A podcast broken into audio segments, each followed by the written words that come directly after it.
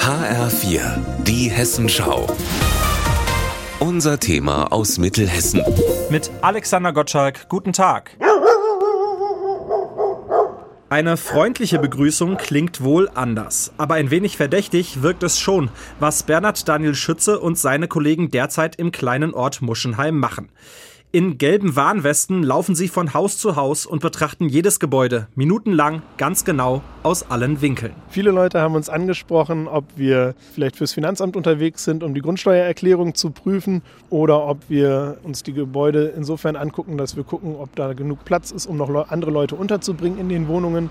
Beides tun wir nicht sondern wir gucken tatsächlich uns die Gebäude von außen an, um eine Ist-Analyse des Gebäudebestandes erst einmal zu erheben. Auf einer interaktiven Karte trägt er ein, wie alt die Häuser sind, welche Fenster sie haben und ob es eine Solaranlage gibt. Aus diesen Daten wird später errechnet, wie viel Energie ganz Muschenheim ungefähr verbraucht.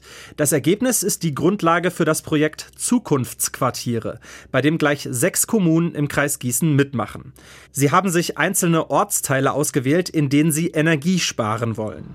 Wie, das sollen jetzt Schütze und seine Klimaagentur KEA herausfinden. Das Ziel unserer Arbeit ist, Muschenheim und die Quartiere, in denen wir sind, klimafreundlicher zu machen.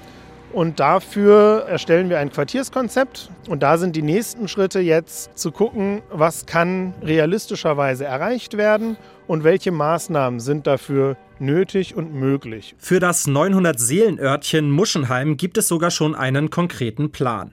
Der liegt im Rathaus der Stadt Lich, von der Muschenheim ein Stadtteil ist. Dazu Bürgermeister Julien Neubert. Das Ziel ist es, die alten Ölheizungen, die alten Gasheizungen aus den Häusern rauszubringen, Platz zu schaffen dadurch auch in den Häusern und eine zentrale Wärmeversorgung aufzubauen, eben über ein Nahwärmenetz, was gespeist wird durch erneuerbare Energien. Der Bürgermeister will ein Zeichen setzen. Das Klimaschutz geht, auch regional in den kleinen Dörfern. Im Herbst soll der Energiesparplan für Muschenheim stehen.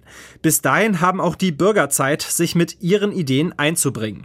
Bislang kommt die Arbeit von Daniel Schütze und Co. gut an, auch wenn sich das bis zu den Hunden hier offenbar noch nicht herumgesprochen hat.